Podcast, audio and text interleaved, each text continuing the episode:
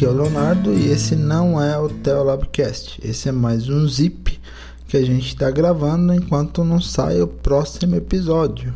O zip é um daqueles episódiozinhos de 15 minutos em que a gente fala, discorre sobre algum tema.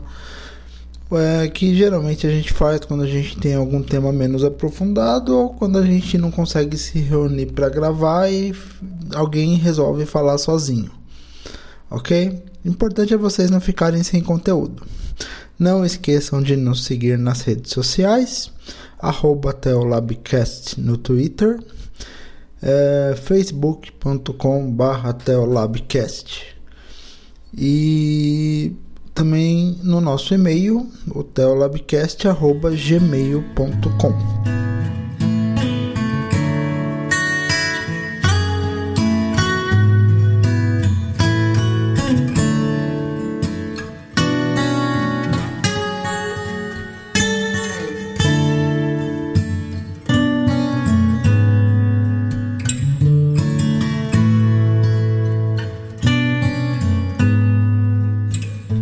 pessoal, é, e hoje a gente vai estar tá falando de um versículo bíblico e de suas implicações, que é aquele versículo de Eclesiastes 9:11, que ele meio que contradiz aquela aquela frase do Albert Einstein de que Deus não joga dadas, né? Então que, que diz lá em Eclesiastes 9:11? Percebi ainda outra coisa debaixo do sol. Os velozes nem sempre vencem a corrida, os fortes nem sempre triunfam na guerra, os sábios nem sempre têm comida, os prudentes nem sempre são ricos, os instruídos nem sempre têm prestígio, pois o tempo e o acaso afetam a todos. Isso é um soco no estômago de toda e qualquer teologia mais determinista, no sentido de que a gente que tem bastante tempo de igreja sabe que coisas como ah, para tudo Deus tem um propósito são super comuns quando acontece alguma coisa horrível. Então, por exemplo, se você perde um parente você perde um avô, um tio ou qualquer coisa, acontece alguma coisa inexplicável, uma doença em uma criança, qualquer coisa, qualquer coisa. E daí sempre tem aquele irmãozinho que, na melhor das intenções, pega e fala: Ah, Deus tem um propósito nisso tudo. Ops, espera aí, não é bem assim que funciona eu creio que Deus tem um propósito em muitas coisas e que situações são colocadas em nossa vida às vezes porque essas situações ajudam a gente a aprender e a lidar com coisas para que a gente possa ajudar as outras pessoas depois, né? Porque o propósito da tribulação para Paulo é justamente isso, né? O que é a tribulação? tribulação é os perrengues que a gente passa na vida, é o monte de problemas que a gente passa na vida. E qual que é o propósito da tribulação?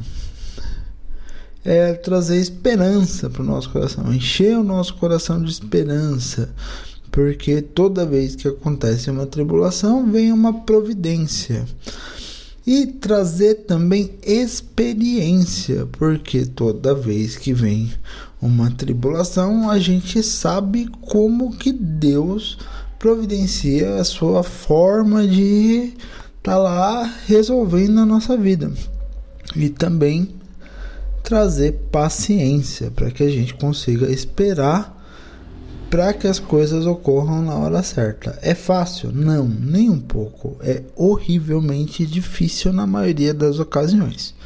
Se você acha que a gente não se pega reclamando com Deus muitas vezes, achou errado. Por quê? Porque a gente se pega reclamando, a gente se pega sem entender os planos e propósitos de Deus e é complicado como é complicado. Mas não é sempre que Deus tem um propósito em todas as coisas, muito específico, especialmente quando isso envolve maldades. Na verdade, Deus usa os fatos da vida e a nossa maldade para transformar isso em coisas boas. Então, quando a gente analisa exemplos da nossa vida, por exemplo, poxa, você tem lá um avô ou um bisavô de 97 anos e daí de repente ele falece. Bem, não é questão de que ah, havia um propósito de Deus no falecimento desse bisavô. Não, é o ciclo da vida. Pessoas de 97 anos estão acima da expectativa de vida até mesmo dos países mais ricos. Pessoas não costumam viver muito mais de que 97 anos. E se a pessoa viveu 97 anos, ela teve uma vida longa, uma vida cheia de realizações, espero ao menos, né? E ela viveu bastante. É a vida. A vida é assim, às vezes uma pessoa morre com 97 anos, mas às vezes acontece alguma contingência, alguma coisa horrível e a pessoa morre com 20 ou 30. É a vida. São coisas que a gente não entende porque acontecem, mas elas acontecem. E quando, ao invés da gente falar, ah, mas Deus tem um propósito em tudo, vamos falar que Deus utiliza todas as situações da nossa vida, inclusive esses acasos terríveis e até os acasos bons, para que a gente possa entender qual que é a dimensão maior daquilo que Deus tem para nós. E o que Deus tem para nós? Deus tem o desejo de redimir a nossa vida, o desejo de que nós recuperemos o nosso senso de humanidade perdido lá no pecado e que nós tenhamos, antes de qualquer coisa, a noção de que nós não somos nada, nós não somos ninguém e nós estamos tão vulneráveis que até mesmo o tempo e o acaso afetam a todos. Então, quem somos nós para achar que as coisas têm lógica? Quem somos nós para achar que a gente sempre vai vencer a corrida quando a gente for rápido? Ou que a gente sempre vai triunfar na guerra quando a gente for forte? Ou que a gente sempre vai ter comida em abundância quando a gente for sábio? Ou que a gente sempre vai ser rico quando a gente tiver prudência? Ou que a gente sempre vai ter prestígio quando a gente buscar a instrução? Nada disso é 100% certo. Por quê? Porque o tempo e o acaso afetam a todos. O tempo é o nosso limitador e o acaso é aquilo que está fora do nosso controle. E pelo fato do tempo e do acaso afetar todos, eu estou falando para vocês que, ah, então tá bom, então já que os velozes nem sempre vencem a corrida, então nem eu vou ficar parado aqui. Não, seja veloz. Seja forte, seja sábio, seja prudente, seja instruído. São características desejáveis. Mas não encare isso como uma garantia, porque a sua vida está na mão de Deus. E o tempo e o acaso afetam a todos. Todos estão vulneráveis às contingências da vida e todos estão vulneráveis à ação do tempo até que a morte nos elimine desse mundo. E como diz o próprio autor do Eclesiastes, no próprio capítulo 9, versículo 10, o que as suas mãos tiverem que fazer, que o façam com toda a sua força, pois na sepultura, para onde você vai, não há atividade, nem planejamento, nem conhecimento e nem sabedoria. Então, a sua sabedoria, o seu conhecimento, a sua capacidade de planejar, a, a, a, sua força, a sua velocidade, ela tem que ser usada aqui, hoje, na sua vida. Mas com a consciência de que a gente não é nada e que a gente está totalmente na mão de Deus. Não é a nossa força que vai levar a gente a vencer a batalha. Não é a nossa velocidade que vai levar a gente a vencer a corrida. Não é a nossa prudência que vai levar a gente à riqueza. A nossa riqueza, se ela existir um dia, ela vai partir da permissão de Deus e ela vai ter o seu objetivo. Ninguém fica rico para ostentar. A gente fica rico para se responsabilizar pelos outros e para a gente ter certeza absoluta que a gente não é nada, porque o tempo e o acaso afetam a todos. Eu gosto de entender que nós, como seres humanos, nós somos mero pó de estrelas. Nós somos pessoas vulneráveis ao tempo, ao acaso, somos pontos totalmente irrelevantes na história do universo. E, e o universo ele é imenso e a gente não tem relevância nem mesmo na nossa galáxia, né? O nosso pequeno sistema solar que do qual a Terra não é nem o maior planeta. É, é um sistema solar que está na periferia da Via Láctea e existem mais bilhões de estrelas na Via Láctea e as pesquisas dizem que está cada vez mais comum achar vida. Achar vida não.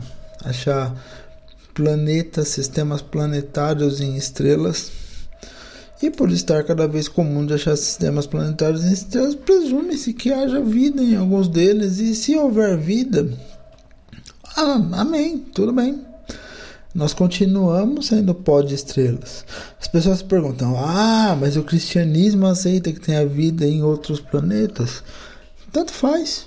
Não é uma pergunta que vai ser decisiva para o cristianismo. O cristianismo se adaptou a várias contingências no sentido de que se você recupera o cristianismo como a mensagem de Cristo, qual que é a mensagem de Cristo? A da entrega aos outros por amor. Você pode muito bem ter mensagens de redenção similares em milhares, em dezenas de milhares de outros mundos.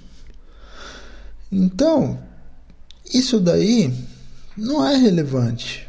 E talvez seja uma questão relevante quando a gente finalmente entrar em contato com alguma outra civilização de uma maneira tangível. Mas não é uma questão relevante, porque afinal